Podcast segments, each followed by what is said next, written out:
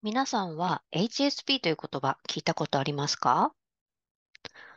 Highly Sensitive Person の略で、とても敏感な人たちのことを言います。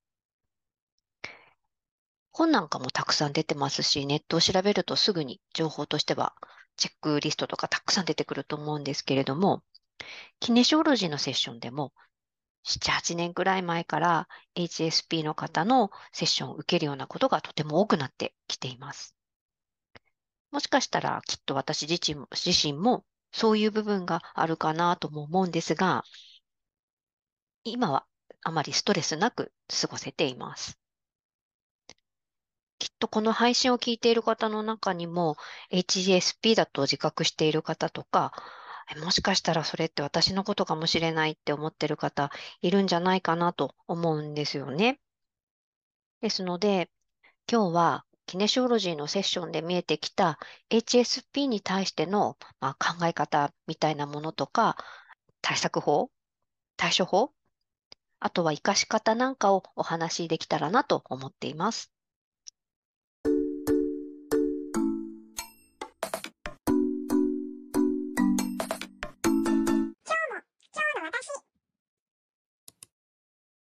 さて、HSP とは感受性が高くて、まあ、見えるものでも見えないものでもそういったもの関係なく様々な刺激に敏感だったり、それに強く影響を受ける特性のある方たちのことを言います。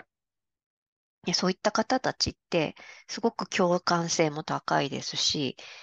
察知する能力みたいなものも高いので、中には人間関係とか、あとはその場の環境のストレスみたいなものを受けやすい方がとても多いんじゃないかなというふうに感じています。ここで、ももしかしたら私 HSP なのかもしれないなっていう方、気になる方いるかもしれないので、本当にとても簡単なセルフチェック、ちょっとご紹介できたらなと思うんですけれども、本当にネットで調べると、あの、いろいろちゃんとしたチェックリストが出てきます。あの、本なんかも必ずえこの HSP という言葉を使い出した方が外国の方でいるんですけれども、その方がに基づいたチェックリストなんかも出てくると思いますので、まずはそれを先に調べていただくっていうのもありかなと思いますが、ちょっとここでは簡単なものをご紹介します。例えば、他人の感情とか気分とか、その人の体調なんかに影響されやすいっていう方、そういった方は HSP の気質があるんではないかと言われています。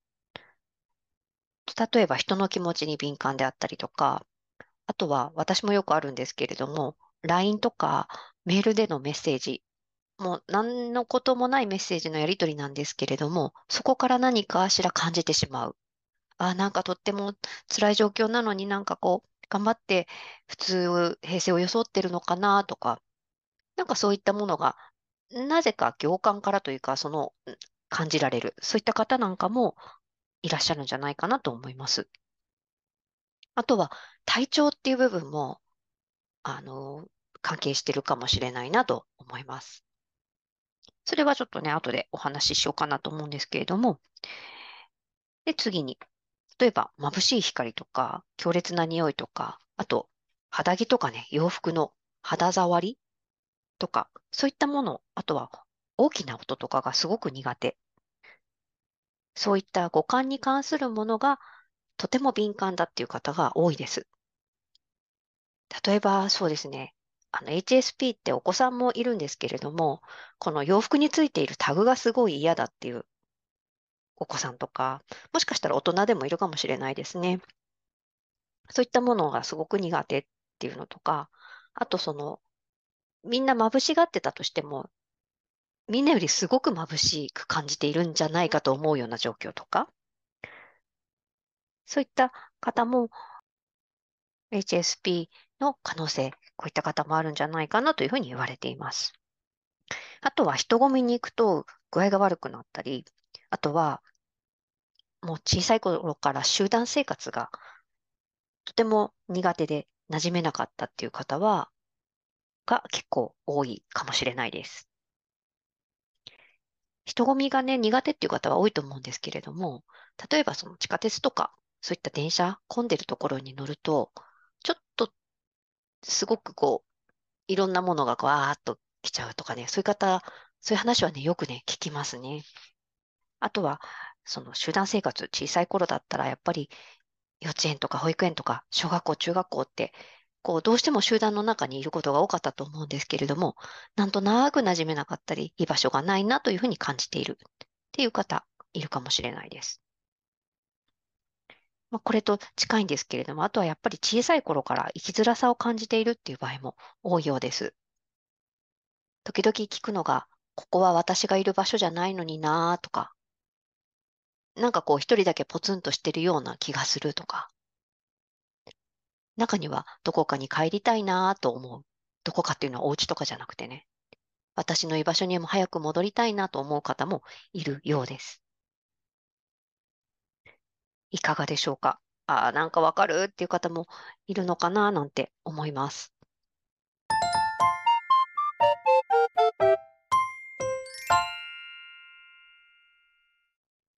今は HSP という言葉がすごく浸透しているので、自分は SS HSP だと思うとか、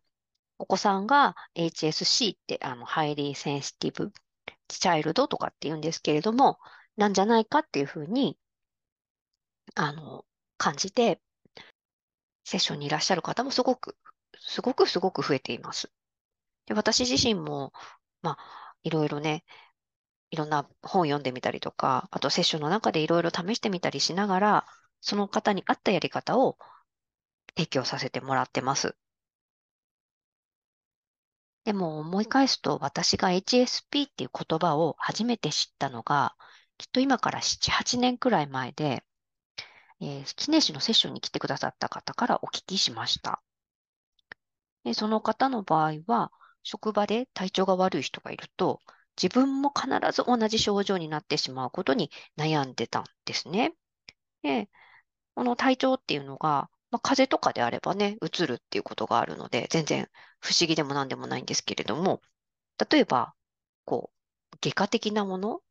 えー、腰痛だったりとか、何かそういう体のちょっとした痛みみたいなものが、向かいに座ってる方がそうだったら、次の日になったら自分もなってるとか、あとは、急に自分が花粉症になったっていうお話もされてましたね。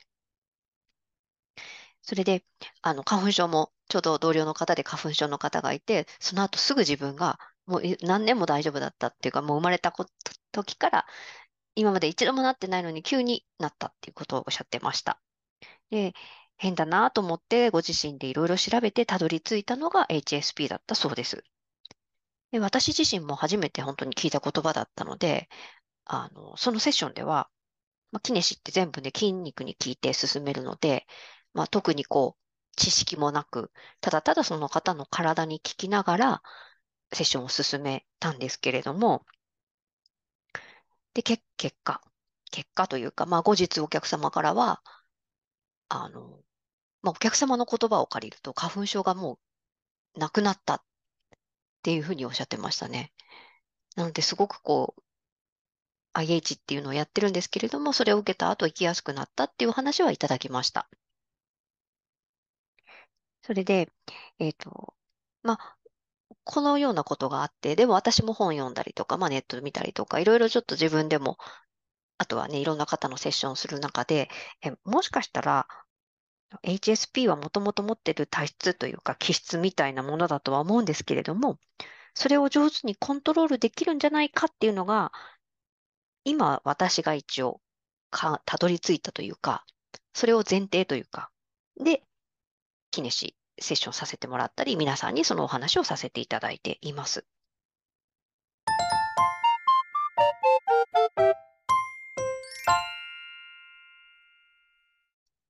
それで HSP って自分でコントロールできるんじゃないかって思ってるのは、きっと私自身がそれがあるからだと思うんですね。で、あの、まあ、この性質というか気質みたいなものを、私きっとキネシオロジーのセッションの時はすごく使ってるような気がするんですよ。で、なぜなら体調悪い方来たら私も同じような体調になったりするし、その方が、えっ、ー、と、言いたいこと言えないような場面になると、私の喉がおかしくなったりとかもする。詰まったりするんですよね。ただセッション終わると全てリセットされるというか何もなくなって、あの、さっきまでうーんってずっと咳払いしてたのにもうすっかりなくなるとか、そういう感じなんです。なので、私は意識はして、こう、スイッチオンとかスイッチオフとかしてるつもりはないんですけれども、きっと何かのこう自分の中の設定があって、その時は HSP 使う。そうじゃない時は、そこはうんとオフにしておく。みたいなことができてるんじゃないかなというふうに感じています。で今までその HSP の方のセッションは結構してきたんですけれども、まあ、その中でも、例えばその方のどこかにオンとオフのスイッチを作るっていうセッションをしてみたりとか、イメージとして自分の中にあるこう門みたいなものを開いたり閉じたりするっていうイメージを作った方なんかもいらっしゃいます。ですので、まあ、キネシのセッション別にして、HSP のことで悩んでいたり、何かこう対策できる、自分で何かできる方法がないかなと思っている場合、選択肢の一つとしてです。これが必ずしもうまくいくかどうかはちょっとわからないんですけれども、何かイメージをしてみて自分の中でそのコントロールできるようなオンオフするとか、もしかしたら人によってはこう、ボリュームみたいな感じで小さくしたり大きくしたりとかっていう感じかもしれないんですけれども、そういったもののイメージをするとかね、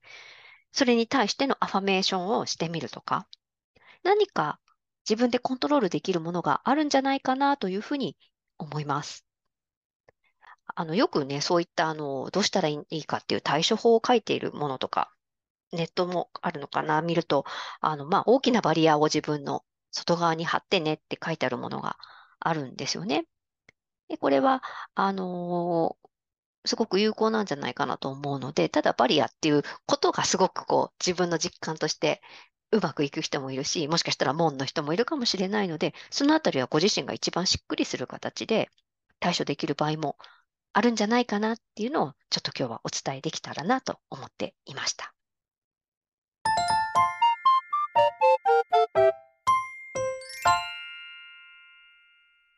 あとは、やっぱり HSP のその気質というかは、まあ、コントロールできるよってこともあるんですけれども、あの、これって上手に使うことができるんではないかというふうにも感じています。えー、例えば人の気持ちがね、とてもわかる、共感できる、なんとなく感じるっていうことがあるので、セラピストさんとか、占い師さんとか、お客様の気持ちがわかるのですごくいいのではないかなとも思います。あとは、えっ、ー、と、人に物を教えるお仕事とか、あと教室の先生、例えばお子さん向けの習い事とかやのね、教室の先生なんかは、お子さんの気持ちもわかるし、保護者の方の気持ちもわかるので、常に寄り添って授業をできたりとか、まあ、その授業外でも何かしらフォローっていうのができるのかなっていうふうに感じるんですね。ですから、本当に HSP って大変だとは思うんですけれども、もしコントロールができるようになれば、その共感力とか察知力を使いたいときに、いつも以上に使うとか、そういったことで何かできるのかななんて思ったりもしています。で、実際意図せず使っている方もたくさんいるようなんですね。ただ、意図していないので疲れすぎてしまったりとか、まあ、あの、気を使いすぎてしまったりとかっていうこともあると思うので、本当ね、皆さんが HSP っていうものをこう、ネガティブに捉えるんではなくて、前向きに捉えていけると、もしかしたらいいのじゃないのかななんて思ったりしています。で今日はちょっとつらつらと話してしまいましたが、近いうちにまた、今度は HSP のお子さんについてもちょっと違う考察入れながらお話できたらなと思っています。今日もどうもありがとうございました。今日も、今日の私。